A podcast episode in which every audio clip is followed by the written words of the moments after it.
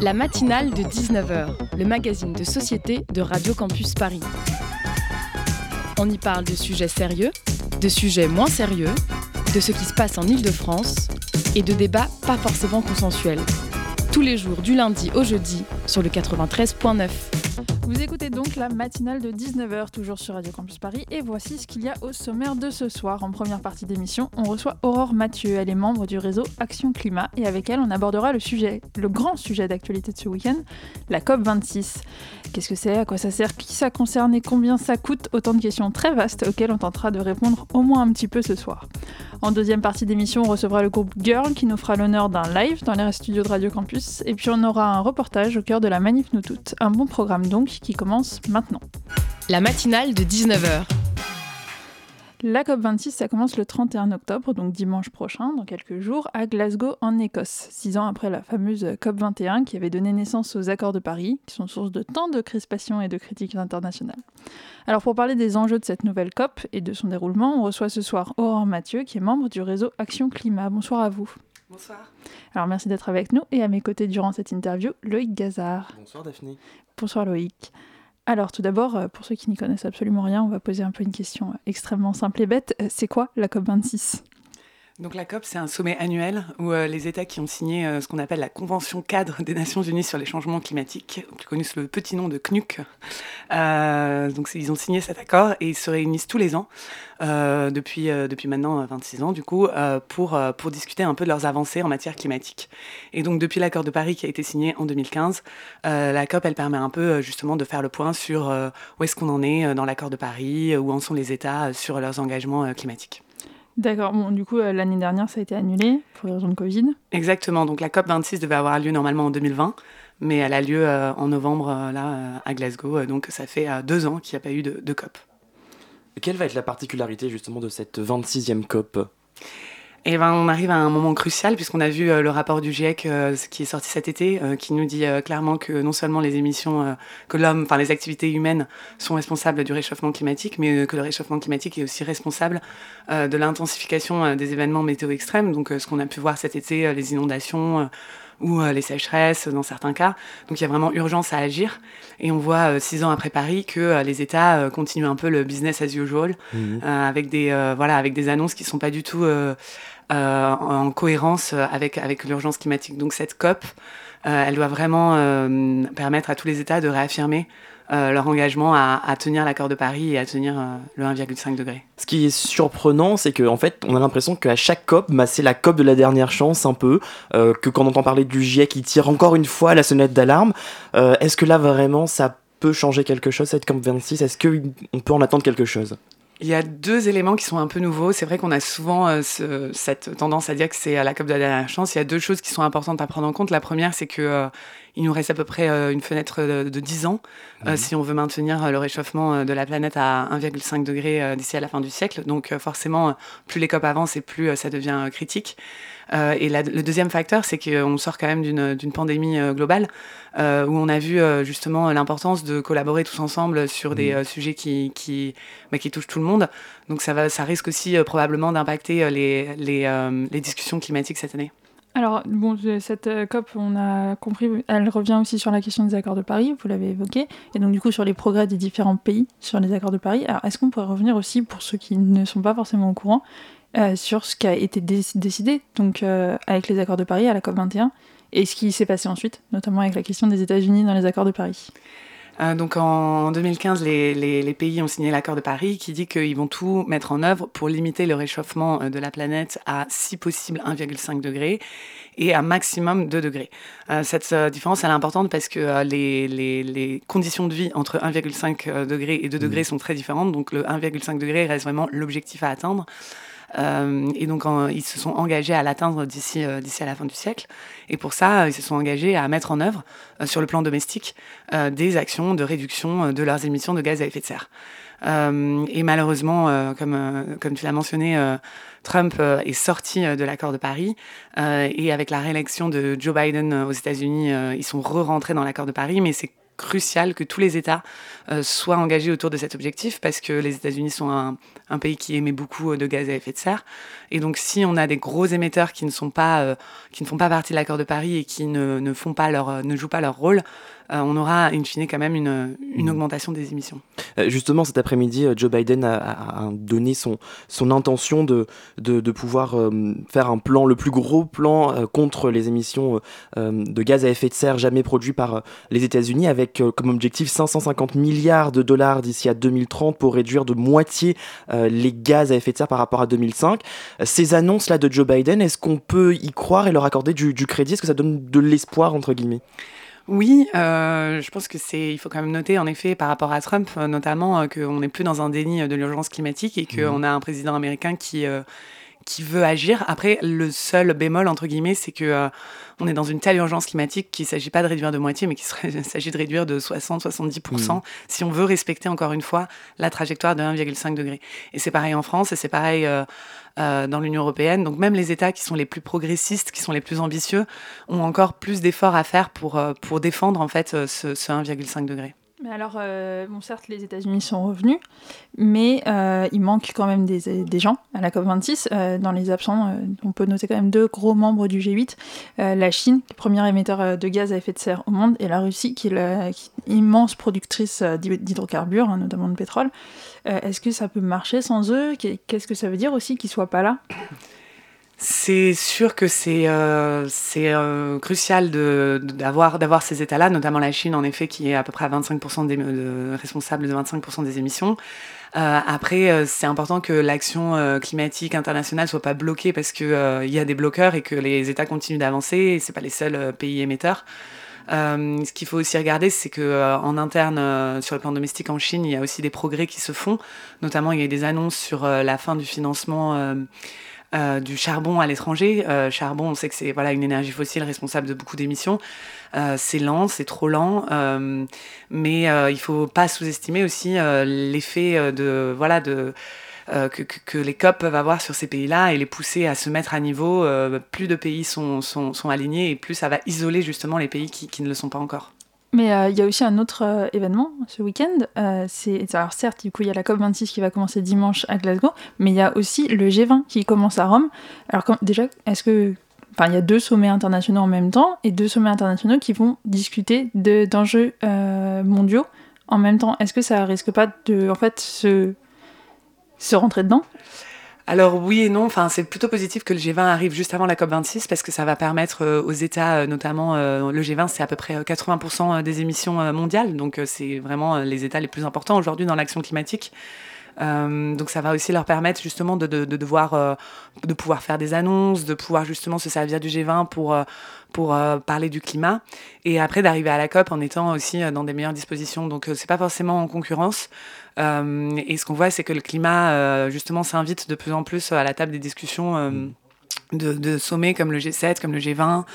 donc c'est plutôt positif et clairement, il y a des attentes assez fortes. Notamment sur l'Inde aussi, parce qu'on l'a pas mentionné, mais c'est un pays aussi qui est un peu à la traîne sur sa réduction d'émissions. Donc espérons que ce sommet des chefs d'État du G20 qui a lieu en effet ce week-end soit aussi une opportunité pour eux de réaffirmer leurs engagements avant la COP. Ça sera pas une COP entre guillemets pour rien cette fois-ci? On peut attendre vraiment des avancées? Je pense qu'il faut être très euh, prudent parce que euh, les COP, ça reste quand même des espèces de, d'espaces assez opaques avec euh, beaucoup de, de, négociations, beaucoup de processus. je pense que les avancées, elles sont vraiment importantes sur le plan mmh. domestique. Euh, et donc, du coup, euh, la lutte, elle doit se faire sur le plan domestique. Ça ne veut pas dire que les COP servent à rien, mais si on doit vraiment attendre des actions concrètes et radicales, etc., ça va vraiment se jouer dans les mesures que vont prendre chaque État sur le plan national pour réduire leurs émissions. Mais euh, est-ce que aussi ça peut vraiment avoir un effet? Et est-ce que c'est pas juste des gens qui débattent pour rien? Parce que en soi, la plupart des gens ont aussi l'impression que ça ne sert plus à rien, que tous les ans, comme l'a dit Loïc, c'est la COP de la dernière chance. Euh, dans le monde euh, intellectuel, euh, les personnalités et tout, il y a aussi de plus en plus d'appels à réagir. hier dans Politis, il y a une tribune signée par 220 personnalités au moment de la signature qui est parue. Et pourtant, rien ne change et tout le monde s'en fiche. Je pense que ce qui est important de noter, enfin, encore une fois, les COP, c'est pas ce qui va nous sauver. Donc, il faut pas voir ça comme euh, ah, ça y est, on va arriver à un, accord, tout le monde va être d'accord et ça va être parfait. Mais par contre, ça met quand même en lumière le fait que c'est un problème global, le fait que sans coopération entre tous les États, on va pas pouvoir régler le souci. Et ça met aussi en lumière euh, le problème de justice climatique, c'est-à-dire qu'on est quand même dans, une, dans un monde où euh, les pays riches et développés sont majoritairement responsables des émissions mmh. de gaz à effet de serre, avec les pays du Sud qui en subissent les conséquences et les impacts en premier. Et donc les COP, c'est aussi ces lieux où on discute tous les pays euh, à la table, qui se réunissent et qui peuvent discuter de comment est-ce que justement les pays du Nord doivent payer leur dette climatique aux pays du Sud. Euh, et sans ces espèces de, de, de, forums internationaux, ce serait plus dur d'avoir aussi des, des, résultats sur la justice climatique mmh. et, et, de tenir aussi les pays riches responsables et redevables de leurs actions. Donc euh, sur ça, je pense que les COP délivrent quand même un espace de, concertation et de réflexion. Après, encore une fois, c'est l'action se fait vraiment euh, au niveau national, au niveau, par exemple, de l'Union européenne, pour nous aussi. Euh, donc il ne faut pas attendre de la COP euh, qu'elle nous sauve tous. Par contre, elle a une légitimité à exister comme espace de discussion euh, et elle a une légitimité à discuter aussi puisqu'on est dans des, encore une fois dans un problème global. J'aimerais vous faire écouter un, petit extrait du journal de France 2 le, le 29 septembre dernier. C'était au Havre, écoutez. Comme à Cherbourg, ils ont sorti fumigènes et banderoles pour protester contre le projet d'éolienne offshore. La plupart sont des coquillards et vivent de la pêche à la coquille Saint-Jacques, sur la zone où seront installées les éoliennes. C'est un bon gisement de coquille Saint-Jacques euh, qu'on essaye de préserver. Et en fin de compte, ils vont tout nous détruire euh, à cause des travaux sous-marins qu'ils vont faire. Et on fait quand même euh, entre 40 et 50% de notre chiffre d'affaires dans cette zone-là. quoi. Les pêcheurs craignent aussi que les vibrations des éoliennes fassent fuir les poissons. Donc on était là avec des, pêcheurs en, baie de Seine qui manifestaient euh, euh, le mois dernier. Euh, concrètement, là aussi, on, fait face à une fracture de gens qui risquent de perdre leur travail et qui ne voient pas directement l'intérêt pour eux de, ces éoliennes. cette fracture-là, est-ce qu'on va pas continuer à, est-ce qu'elle va pas continuer à, grimper à mesure que, progresse l'implantation de, ces éoliennes et de ce qu'on demande finalement aux États de, faire comme effort? Je pense que toute la clé, c'est comment est-ce que la transition est gérée. Et donc, du mmh. coup, euh, en effet, le rôle des pouvoirs publics pour réguler et pour accompagner cette transition. Euh, nous, on utilise le terme de transition juste euh, pour justement avoir cette, cette pour expliquer un peu l'idée que euh, la transition écologique ne doit pas se faire au détriment des droits euh, des, des, des, humains, ne doit mhm. pas se faire au, détriment de la biodiversité, au détriment des emplois, etc.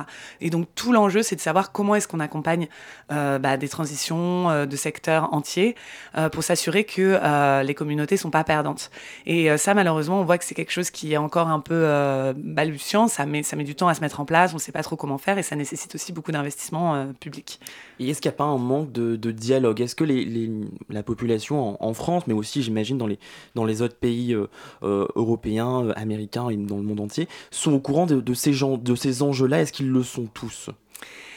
Oui, je pense qu'il y a clairement un manque de dialogue aussi parce que on est encore dans des sociétés qui, qui sont trop divisées entre intérêts économiques et intérêts mmh. environnementaux. Euh, donc forcément, parfois, ça peut paraître en friction ou ça peut paraître, euh, ça peut paraître euh, en division, mais c'est pas, c'est pas, c'est pas le cas en fait. Tout l'enjeu, c'est justement d'arriver à, à, les lier et à, et, à savoir qu'on peut tous être gagnants, que mmh. ce soit nous, êtres humains, mais animaux, biodiversité, etc., de, de la transition écologique sur la question de la transition écologique aussi, une des conséquences qu'il y a pour beaucoup en fait, du réchauffement climatique, ça va être aussi des déplacés climatiques qui vont être affectés. Est-ce que la COP26, par exemple, elle peut avoir un pouvoir, euh, pas, décisionnel, mais avoir une influence sur la façon dont les futurs potentiels réfugiés climatiques vont être traités alors pour l'instant, c'est un sujet qui n'est pas du tout euh, au, à l'ordre du jour et euh, dans le sujet des négociations de la COP26. Le seul sujet qui serait un peu, qui serait un peu, qui permettrait d'avoir une porte d'entrée sur cette question des, des réfugiés climatiques, c'est ce qu'on appelle dans le jargon les pertes et dommages. Et donc c'est la volonté de pays, notamment de petits États insulaires, qui risquent de disparaître sous la montée des eaux, euh, de la volonté de dire voilà qu'est-ce qu'on va faire euh, de, de, notre population, comment est-ce qu'on fait face aux impacts du changement qui sont déjà irréversibles, donc où il n'y aura mmh. pas de, de, retour en arrière? Et ça, ça fait c'est un sujet qui est un peu marginalisés par les États riches, puisque ça voudrait dire qu'ils doivent compenser leurs actions. ils ne veulent pas en entendre parler. donc c'est un sujet qui peine à, monter, même si c'est porté par certains États parmi les plus pauvres, qui font déjà face en effet à des problèmes de, de réfugiés climatiques et qui sont au courant que ça va à un moment donné, il va falloir trouver une solution pérenne pour, pour ces gens-là. Oui, parce que tout à l'heure, vous avez évoqué la question de la dette des pays riches envers les pays pauvres. Est-ce que vous pouvez un petit peu expliquer ce que ça veut dire? Et ben en fait, ce qui est très important de comprendre, c'est qu'aujourd'hui, euh, la majorité des émissions ont été faites par des pays développés et riches. Hein, comme je vous disais tout à l'heure, c'est le G20, donc 20 pays, c'est 80% euh, des émissions. Historiquement aussi, euh, on a toute l'Europe qui, a bâti son, développement, son, son, industrie, son industrialisation pardon, sur, sur les émissions de gaz à effet de serre. Et on a vraiment un déséquilibre avec des pays du Sud, plus pauvres, qui ont très peu émis en fait. Et donc, du coup, on se retrouve dans cette situation où les pays qui ont le plus émis sont ceux qui ont le plus de moyens, mmh. puisqu'ils sont, ils ont aussi beaucoup plus de richesses, de faire face aux impacts du changement climatique. Donc, on voit en Allemagne, quand il a eu les inondations, ils ont pu débourser 30 milliards de leur budget pour y répondre, alors que des pays pauvres, comme par exemple euh, toutes les îles des, Caraïbes, quand elles font face à euh, des, euh, des, cyclones, des ouragans, elles ne sont pas du tout en état de pouvoir y répondre parce qu'elles ne sont pas du tout dans les mêmes, dans les mêmes conditions, on va dire, de richesse. Et donc on est vraiment dans une situation où aujourd'hui, ce sont les communautés des pays du Sud qui sont les plus impactées. Alors qu'elles sont vraiment le moins responsables de cette, situation. Et donc tout l'enjeu, c'est que les pays du Nord prennent leurs responsabilités et puissent répondre puisse aider les pays du Sud à faire face euh, à ce changement climatique. Et malheureusement, on voit que c'est pas le cas aujourd'hui ou pas assez. Alors on va marquer une petite pause musicale et on va revenir tout de suite après.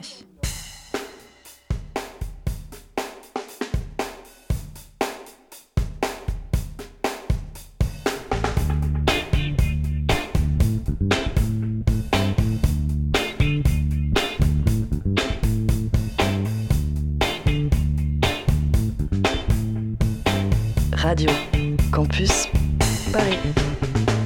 Hate is not the feeling that keeps me alive. Hope is not the reason why.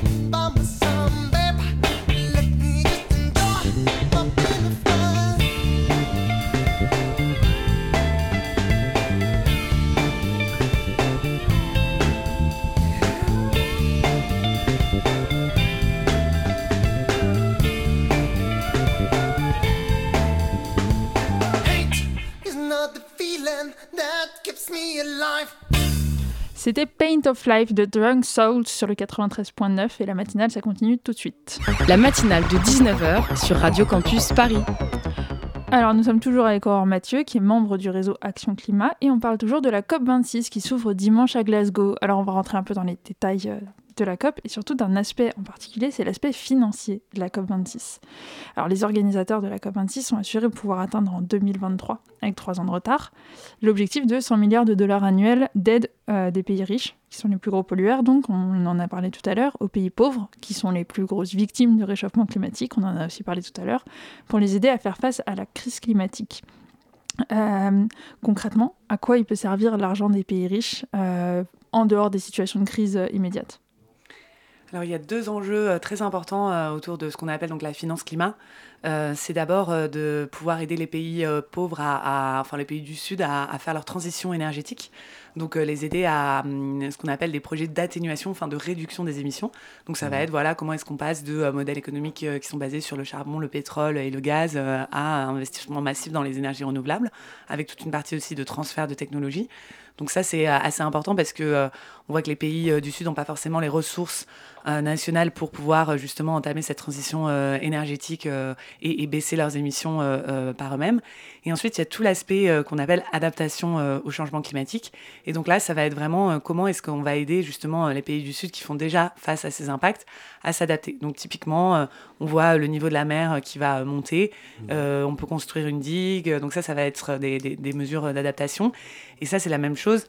Euh, les pays euh, du Sud ne sont pas en mesure euh, de pouvoir euh, financer euh, que ce soit l'atténuation ou euh, les, les- actions d'adaptation. Et donc cet argent doit pouvoir les aider à faire face aux impacts du changement climatique et à transformer leur modèle, euh, leur modèle énergétique. Et justement, cet argent, où c'est qu'il est? Est-ce est-ce que ce- ces échanges se font directement entre États ou est-ce qu'ils passent par une organisation plus globale qui se charge de redistribuer en fait entre les États riches et les États moins riches? Alors, euh, c'est très complexe. Euh, Il y a plusieurs euh, moyens. Donc, il y a ce qu'on appelle de l'aide bilatérale. Donc, en effet, ça va être la France qui va donner à un pays du Sud et, l'argent va passer par donc notre agence française de développement, l'AFD. Les États peuvent aussi mettre dans des fonds multilatéraux. Donc là, c'est des fonds où il y a, ils reçoivent des, des- plein d'argent et après ils le redistribuent en fonction des projets. Donc il y a plusieurs fonds multilatéraux qui, qui sont spécifiquement sur le climat. Euh, donc ça, c'est plusieurs moyens de, de, débourser l'argent. euh, et généralement, donc là, on parle, enfin, il y a plusieurs sources. On parle beaucoup d'argent euh, public qui viendrait des États et il y a une petite partie qui est aussi de l'argent privé. Avec l'accord de, Paris, les, signataires se sont engagés à verser euh, 100 milliards de dollars par an d'ici 2020 pour lutter contre le réchauffement climatique. En 2021, euh, si j'ai bien suivi, on n'a toujours pas récolté, on n'a récolté que 79 milliards de dollars. Donc clairement, l'objectif il est pas atteint. Comment expliquer ce retard? En effet, l'objectif, il n'est pas atteint et c'est assez euh, grave parce que, euh, en termes de euh, confiance entre pays du Nord et pays du Sud, euh, c'est un mauvais signal pour la COP26. Donc, les négociations risquent d'être un peu tendues parce qu'on se rend compte que les pays du Nord ne, ne prennent pas leurs responsabilités. C'est pas atteint, ça, ça a augmenté.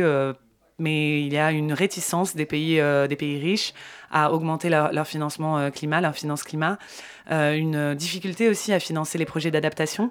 Euh, donc aujourd'hui, on est sur, on est censé être à un équilibre. Donc la moitié devrait être pour les- la réduction des émissions et l'autre moitié pour les projets d'adaptation. Or, on voit qu'on est à seulement 25% pour l'adaptation. Donc il y a un manque de de, de- de volonté des pays riches. Il y a certains pays qui euh, contribuent très très peu, alors qu'ils ont une grande responsabilité dans la crise climatique. Euh, donc c'est vraiment dans ce contexte-là que, les 100 milliards ne sont pas atteints. Mais alors, si on parle aussi de responsabilité, alors certes, c'est un sommet international, donc on parle de nations, mais je pense que c'est aussi important de parler de la question des entreprises, euh, parce que bon, on vit quand même dans un système capitaliste, donc les, nations ne sont pas responsables de tout, malheureusement. Euh, mais donc, du coup, sur la question du privé, on sait que 100 entreprises sur Terre sont responsables de 70% des émissions de gaz à effet de serre. On sait que des personnes comme Jeff Bezos, qui est vraiment l'exemple le plus extrême, sont assis sur des milliards de dollars, en fait. Euh, pourquoi est-ce que on enfin pas plutôt pas pourquoi mais est-ce que la COP ne pourrait pas aussi mobiliser ces entreprises ces personnes-là et pourquoi est-ce qu'elle ne le fait pas? Juste qu'il y a vraiment un aspect très euh, étatique, euh, co- coopération étatique, diplomatique à la COP qui fait que euh, les entreprises sont présentes, mais elles sont présentes en tant qu'observateurs. Euh, elles sont aussi présentes, euh, voilà, elles essaient aussi d'influencer euh, les décisions qui sortent de la COP et elles sont assez puissantes hein, pour le faire. Donc je pense que ça reste encore un peu le l'angle mort, même si même s'il y a de plus en plus de, mouvements qui visent justement à amener la finance privée dans les financements climat, qui visent aussi à responsabiliser les entreprises. ça reste encore très dur puisqu'on est quand même basé, comme vous l'avez dit, sur un modèle économique où les intérêts environnementaux de long terme sont pas forcément toujours euh, aligné avec des intérêts économiques de court terme. Euh, et si on parle du rôle précisément peut-être de la France euh, là-dedans, quels sont les efforts que, qui sont faits par, par notre pays? Alors la France, elle donne, enfin en tout cas elle a promis de donner d'ici à 2025 6 milliards d'euros par an mmh. aux pays du Sud. Euh, donc euh, cet argent euh, qui passe, comme je l'ai dit, majoritairement via l'AFD, donc qui est après redistribué au pays en fonction des, mmh. voilà, des, des, des priorités stratégiques. et il y a à peu près un tiers de ces, de ces financements qui, qui sont, qui, qui, qui sont dirigés vers les projets d'adaptation. Euh, la France, elle est loin d'être le pire élève, mais nous, on estime qu'elle pourrait faire plus. Évidemment. Euh, qu'elle devrait faire plus au vu de justement sa responsabilité historique et surtout de sa capacité d'agir, puisqu'on est quand même un des pays les plus riches à l'échelle planète Terre. Et après, il y a le gros problème de euh, la part des dons et la part des prêts. Donc aujourd'hui, mm. la majorité de la finance est donnée sous forme de prêts. Donc, ce qu'on appelle des prêts concessionnels, c'est-à-dire c'est des prêts qui vont être donnés à des taux d'intérêt plus bas que sur le marché. Donc c'est pour ça que ça reste euh, intéressant. Euh, mais malheureusement, euh, les dons sont trop faibles, on est à peu près à 15%. Mmh. Et on se rend compte, en fait, surtout là, avec, avec la crise du Covid-19, qu'il y a beaucoup de pays qui sont dans des crises de la dette très importantes et qu'il y a des pays qui sont obligés de choisir entre investir leur argent pour rembourser leur dette ou pour. Euh, enfin, ils ne sont pas obligés de choisir, ils doivent investir, ils doivent rembourser leurs dettes de manière prioritaire et donc, du coup, ne peuvent pas investir dans des, euh, dans des actions euh, liées au changement climatique. Donc, cette, ce format de don, il est très important pour justement être, être réellement efficace et pour mmh. réellement pouvoir aider les pays du Sud. Et pour pouvoir donner plus sans pour autant s'engager dans des prêts, euh, comment est-ce que la France pourrait sortir plus d'argent en fait? Est-ce que ça passerait par exemple par des taxes comme euh, des taxes sur l'essence, des taxes poids lourds, euh, qui seraient en soi très critiquées en France? Non, je pense que c'est vraiment plus. nous, ce qu'on demande, c'est de passer de 6 milliards à 8 milliards. Donc, on parle de 2 milliards mmh. d'euros en plus par an. après, c'est tout, tout l'argent qui est lié, qui, qui, passe aussi par l'aide au développement. Euh, et c'est euh, tout ce qui est don, c'est décidé euh, justement au niveau politique.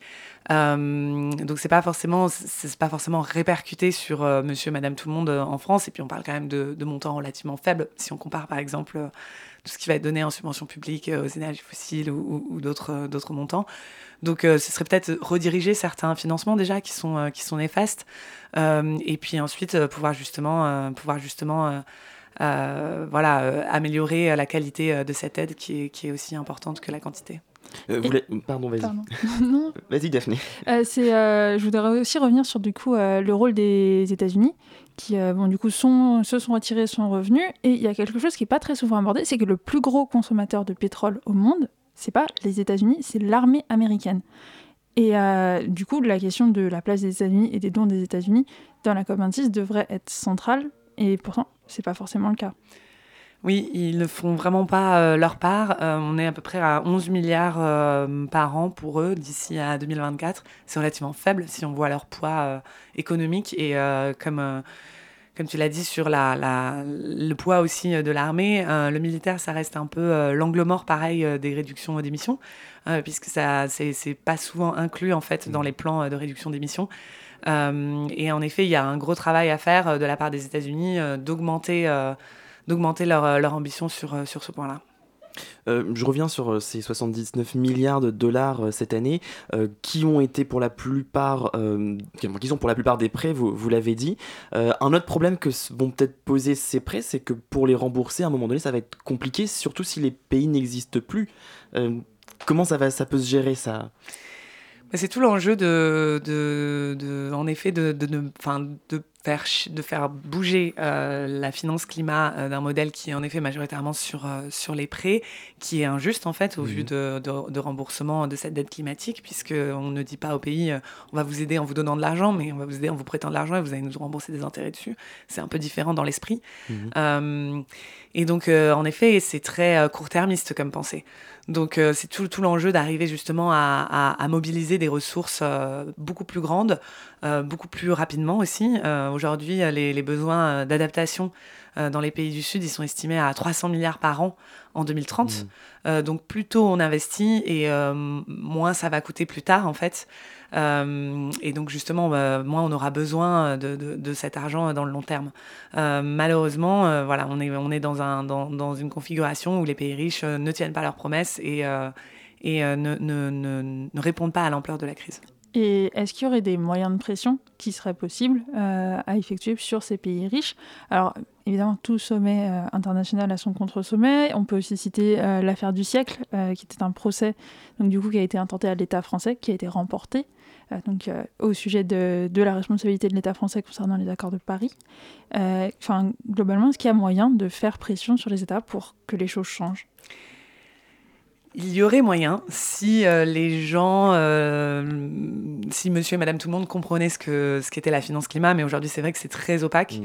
Et en fait, il n'y a aucun mécanisme de redevabilité, c'est-à-dire les États annoncent ok, nous on va donner 6 milliards, on va donner 11 euh, milliards, mais c'est basé uniquement sur leur euh, plan euh, projection au moment, et c'est pas du tout basé sur un quelconque calcul de quel devrait être le montant. Et ils n'ont pas de pression politique interne en fait, puisque c'est assez opaque et que cette idée justement que notre pays doit contribuer à l'action climatique dans les autres pays parfois rentre en collusion avec ce que vous disiez, tout à l'heure sur euh, qui va payer, est-ce que c'est euh, finalement le contribuable et si c'est le cas, bah, c'est pas forcément non plus le but. Donc euh, du coup, c'est vraiment assez compliqué à expliquer. Euh, mais en tout cas, enfin, la société civile, et particulièrement la société civile du Sud, fait vraiment pression sur ces pays riches pour qu'ils puissent tenir leurs promesses.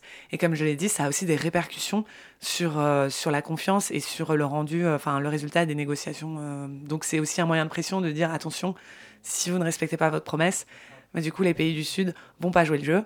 Et notamment, c'est aussi une des raisons pour laquelle la Chine refuse un peu de s'engager, c'est aussi de dire attendez, vous avez fait votre développement, nous on veut faire le nôtre, en plus vous donnez pas d'argent, stop quoi. Donc c'est aussi ce levier de pression qui peut être utilisé pour pour leur dire qu'en fait, ils ont tout à gagner à, à, donner, euh, à donner euh, le financement euh, dans des grandes proportions dans un court terme.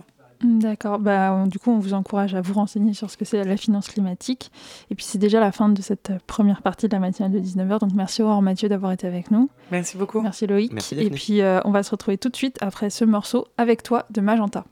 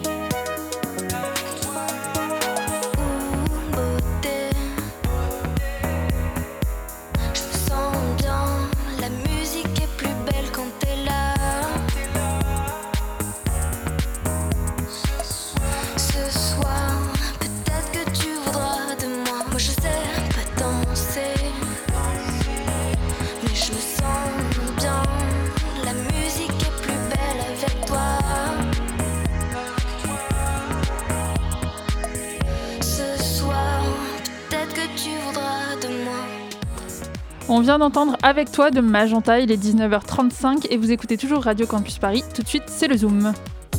Le Zoom, dans la matinale de 19h.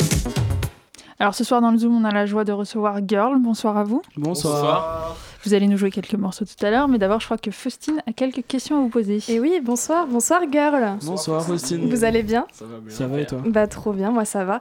Alors merci beaucoup d'être là. Alors on va commencer tout de suite. C'est qui Girl? Qui êtes-vous? Euh, On est trois gars et on fait du rock. Et, et on va se présenter. Moi, c'est Gabriel. Je suis à la basse habituellement. Moi, c'est Valentin à la batterie.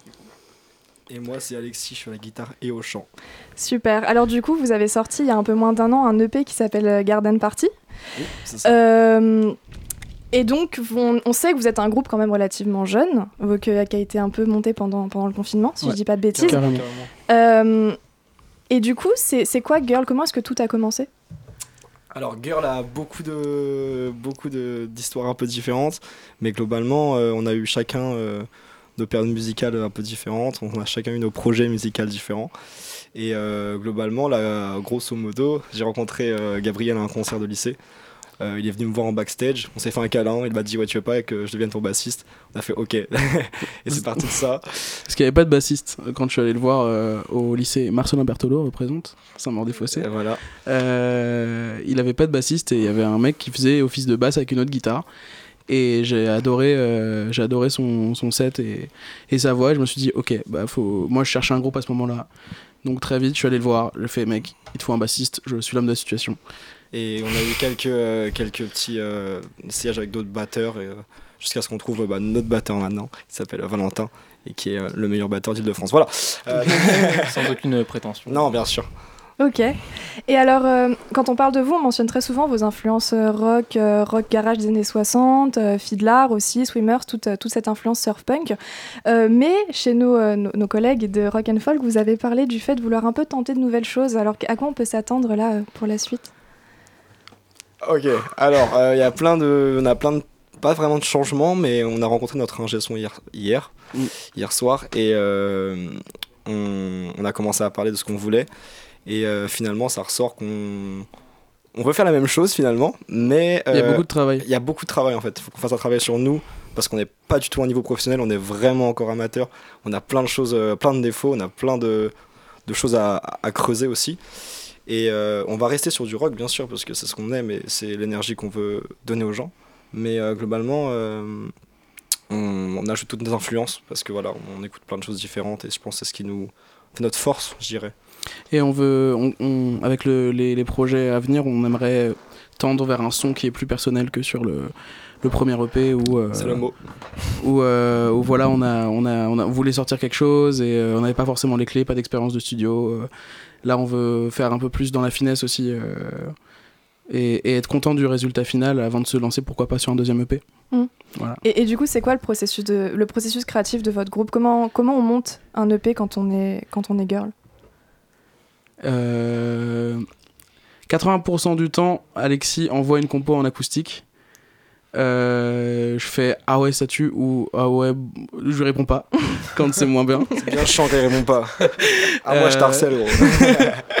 et, euh, et petit à petit euh, on arrive à, à tout un, un- un panel de morceaux euh, pour le deuxième EP qu'on a essayé de- d'organiser euh, selon une vision euh, quelque chose d'assez visuel en fait et on n'en dit pas trop parce qu'il est vraiment encore en celui-là il, Ah est- ouais, il est- grave. il est vraiment C'est euh, mais- pas tout pas pour tout de suite Les singles avant qui vont sortir déjà. Voilà. ouais. on a une idée on a une idée franchement on a, on a quelques morceaux mais il est pas fait et puis mais là euh, dans les projets euh, sur le court terme entre guillemets c'est quelques singles pour essayer de trouver un son personnel En tout cas, c'est vraiment un échange entre nous trois. On essaie de, on a une base de riff et derrière, on va vraiment créer autour. On va se dire non, ça c'est bien, ça c'est pas bien, on enlève. Euh, on a vraiment un développement créatif euh, ensemble et c'est surtout en répétition parce qu'on répète pas mal toutes les semaines, on répète ensemble. En tout cas, ce truc-là de euh, bah, chacun apporte son, sa pierre à l'édifice. Voilà. Ouais. Oui, le morceau il se crée vraiment en répète de façon vraiment ça, ouais. définitive, plus ou moins en tout Mm, cas. mm, mm. Ouais. Et le fait d'apporter de la batterie en plus, ça change complètement l'univers du morceau parce que comme on le fait un peu en acoustique, en 80% comme il, Pardon, comme il l'a dit, il y a ce truc là de. euh, T'arrives pas à vraiment t'imaginer, mais quand on arrive en, en répète, on sait tout de suite si ça va marcher ou pas en fait. La batterie apporte vraiment un soutien au, au morceau. Ouais. Et du coup, vous vous considérez plutôt comme un groupe de studio ou comme un groupe de live? Euh, un groupe de live qui a été forcé à faire du studio euh, Ouais. à cause des conditions. euh, On verra bien en vrai. hein. Alors, à Qui terme, sait, on hein. verra bien, mais on sait qu'on a, enfin, Alexis et moi, on a été euh, très frustrés dans la première, la première partie du groupe quand on, à cause des confinements, de pas pouvoir euh, mener le projet sur scène. C'était une grosse frustration, on, a- on attendait que ça.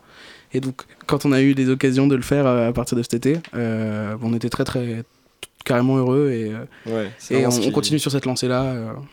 C'est ce qu'on kiffe. ouais. Voilà, en vrai, en vrai, je dirais, je dirais scène en fait. Moi, je dirais ça aussi, ouais. C'est tellement incroyable de faire vivre les morceaux euh, pour de vrai. Mm. C'est D'un coup, ils prennent une autre mesure, et puis avec le public en plus, euh, de voir les gens réagir. Ouais. Euh, c'est un truc euh, incroyable, je pense. Mais je pense que dans notre registre, de, ouais, notre registre de rock, il y a un truc performance quand même. Il y a un côté, Ouais, il y a grave. un côté, euh, c'est de la musique, de, c'est pour pour être joué face à des gens, pour euh, Il y a une- communiquer une, une, transmission d'énergie carrément entre le, le public. le- On aime trop en plus le, le gens qui sourient. Il y a vraiment un truc, il y a un échange en fait. on- ça, nous fait, ça nous fait kiffer encore plus quand les gens sont, sont, sont dans, dans le concert en Mm. fait. C'est vraiment incroyable.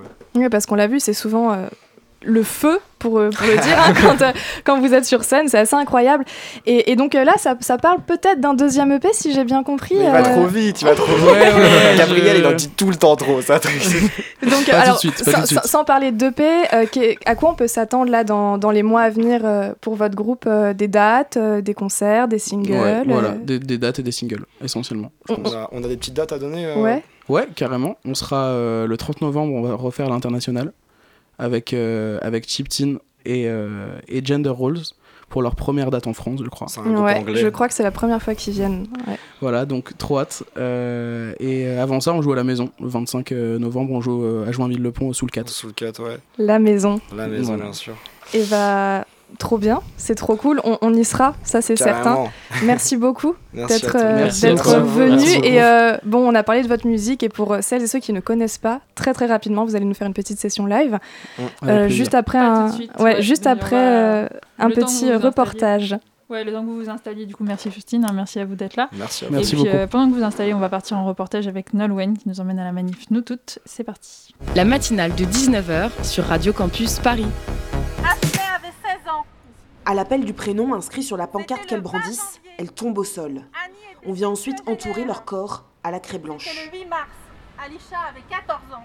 Anaïs, 17 ans, est venue seule. Sur ma pancarte, il y avait écrit c'était le 8 mars. Elle s'appelait Alisha et elle avait 14 ans. J'avais la plus jeune. Ce qui fait que ça m'a vachement plus retourné qu'autre chose. Je suis jamais seule le soir euh, dans la rue parce qu'on ne sait jamais ce qui peut se passer. Dans les transports, c'est pareil. Un événement qui m'a marqué et je trouve ça triste en fait. À la suite des attentats du 13 novembre, il y a eu une minute de silence. J'étais en sixième. Derrière moi, il y avait un garçon qui était en troisième. En plein milieu de la minute de silence, je me suis retrouvée avec sa main sur mes fesses. Il était en troisième, j'étais en sixième, en plein milieu d'une minute de silence. C'était ni le lieu, ni le moment, ni le. Enfin, ça avait rien à faire là. C'est des trucs qui marquent et ça va faire à peu près un an et demi, deux ans que je fais du bénévolat avec nous toutes. Et je compte pas m'arrêter maintenant, clairement. C'est pas prêt de s'arrêter. Quand je vois la société actuelle, si j'avais pu être un homme pour éviter d'avoir tous les problèmes qu'on peut avoir en étant une femme, j'aurais choisi d'être un homme. Cécile, 49 ans, représentait Ivana, morte le 15 septembre. J'avais vraiment envie de rendre hommage à toutes les femmes cis, à toutes les femmes trans, à toutes les personnes qui. euh, bah, qui, qui- Pardon Et, euh, qui meurent, qui meurent, euh, qui meurent dans un, silence. Il faut qu'on prenne les choses à bras le corps et je trouve que cette manifestation, elle est, vraiment importante parce que on est sur une place visible. On était nombreuses, ça c'était super. J'espère qu'on sera encore plus nombreuses le 20 novembre. Il faut qu'on nous voit, il faut qu'on nous entende.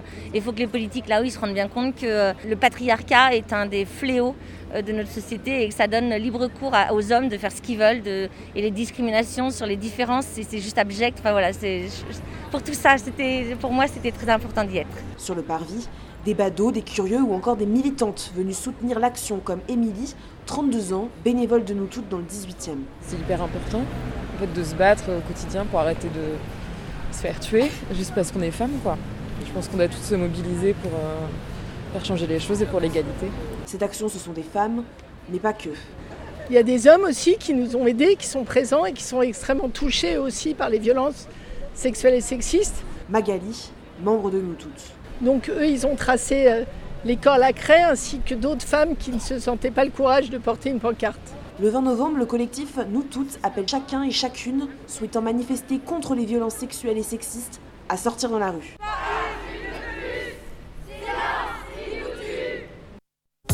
Le Zoom, dans la matinale de 19h. On vient d'entendre un reportage du coup de Nolwenn Audrey qui donc vous appelle à aller à la manifestation de nous toutes le 20 novembre prochain. Et puis Faustine, je te laisse annoncer la suite. Et oui, tout de suite, c'est Girl en session live sur Radio Campus Paris dans la matinale de 19h. Euh, le premier morceau est issu du premier EP, Garden Party, et il s'appelle Girl.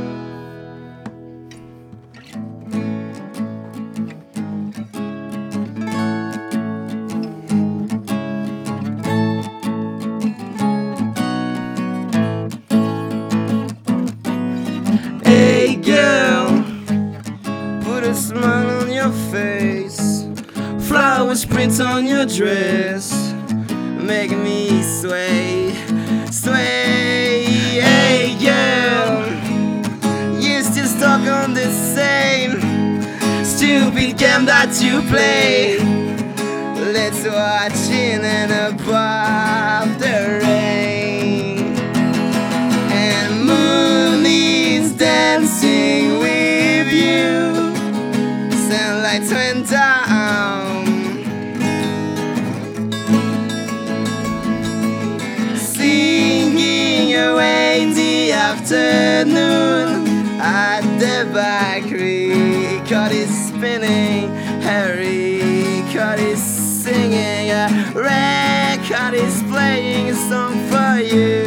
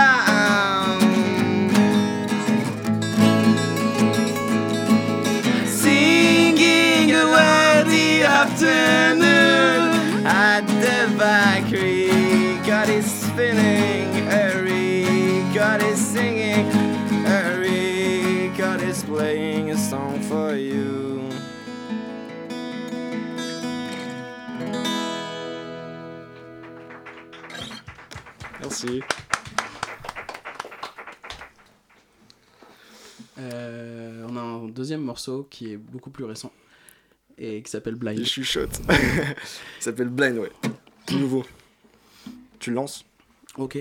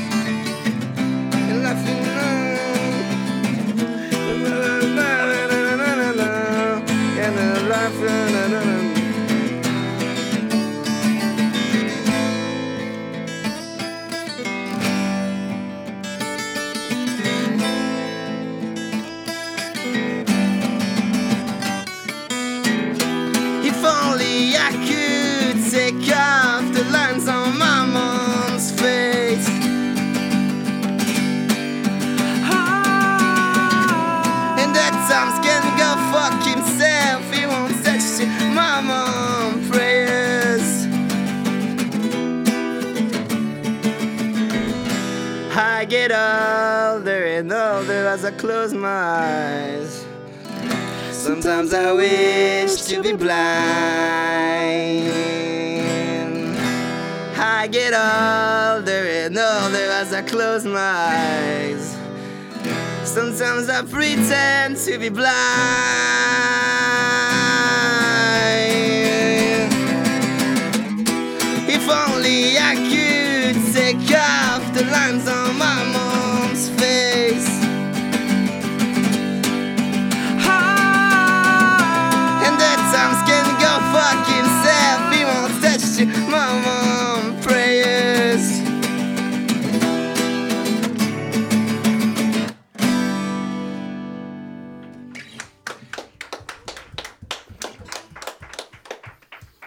Profite pour faire un gros coucou à Cédric Arnaud. Ouais, Cédric Arnaud, merci à toi pour les Plein de bisous à Cédric Arnaud. oui.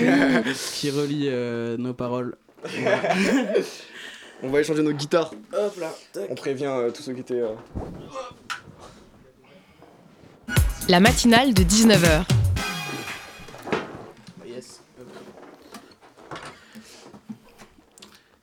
C'est notre dernier morceau. Ouais. S'appelle Seal Dreams. Et euh, c'est un morceau qu'on affectionne particulièrement. Euh, parce qu'on on l'interprète tous d'une manière différente, mais euh, on l'aime tous en gros. Bref.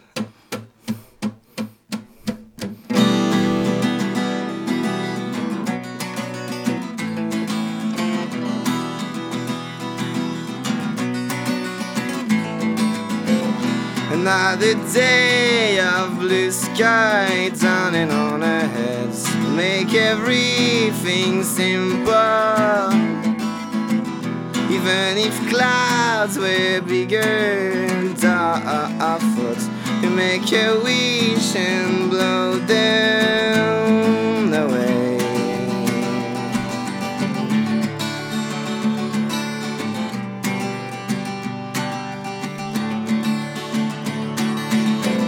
Another foolish plan blunder won't be realized. We don't care, we feel so special. But at the end of the day, when we turn off the lights, emptiness take our dreams away.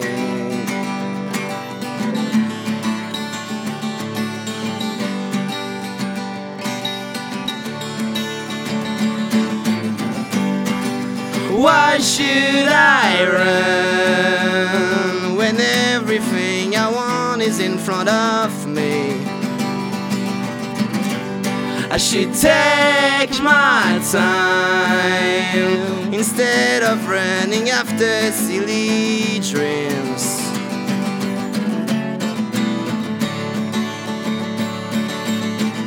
Another day of blue sky dawning on our heads. make everything simple. Even if clouds were bigger, thought we make a wish and blow them away.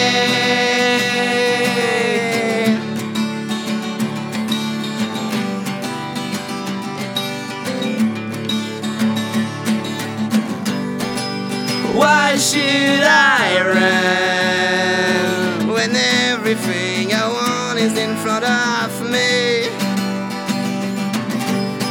I takes my time instead of running after silly dreams.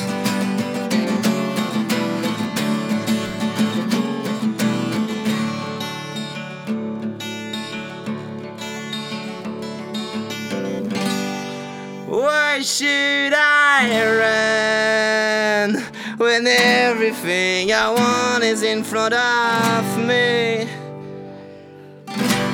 I should take my time instead of running after a silly dreams. Why should I run when everything I want is in front of me? I should take my time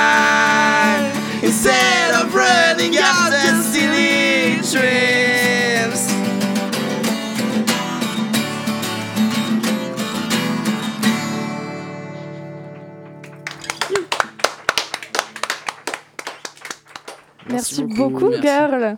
Merci à vous. Bah, merci à vous donc euh, d'avoir été là. Merci euh, aussi à Faustine de m'avoir accompagnée.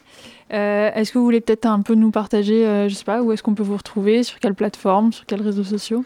Sur toutes les plateformes du monde, euh, à savoir Spotify, mais, mais également YouTube euh, et tout le reste, et puis euh, et sur euh, Twitter, Instagram et, et tous les Instagram, réseaux c'est sociaux. Rock'n'Girl, voilà.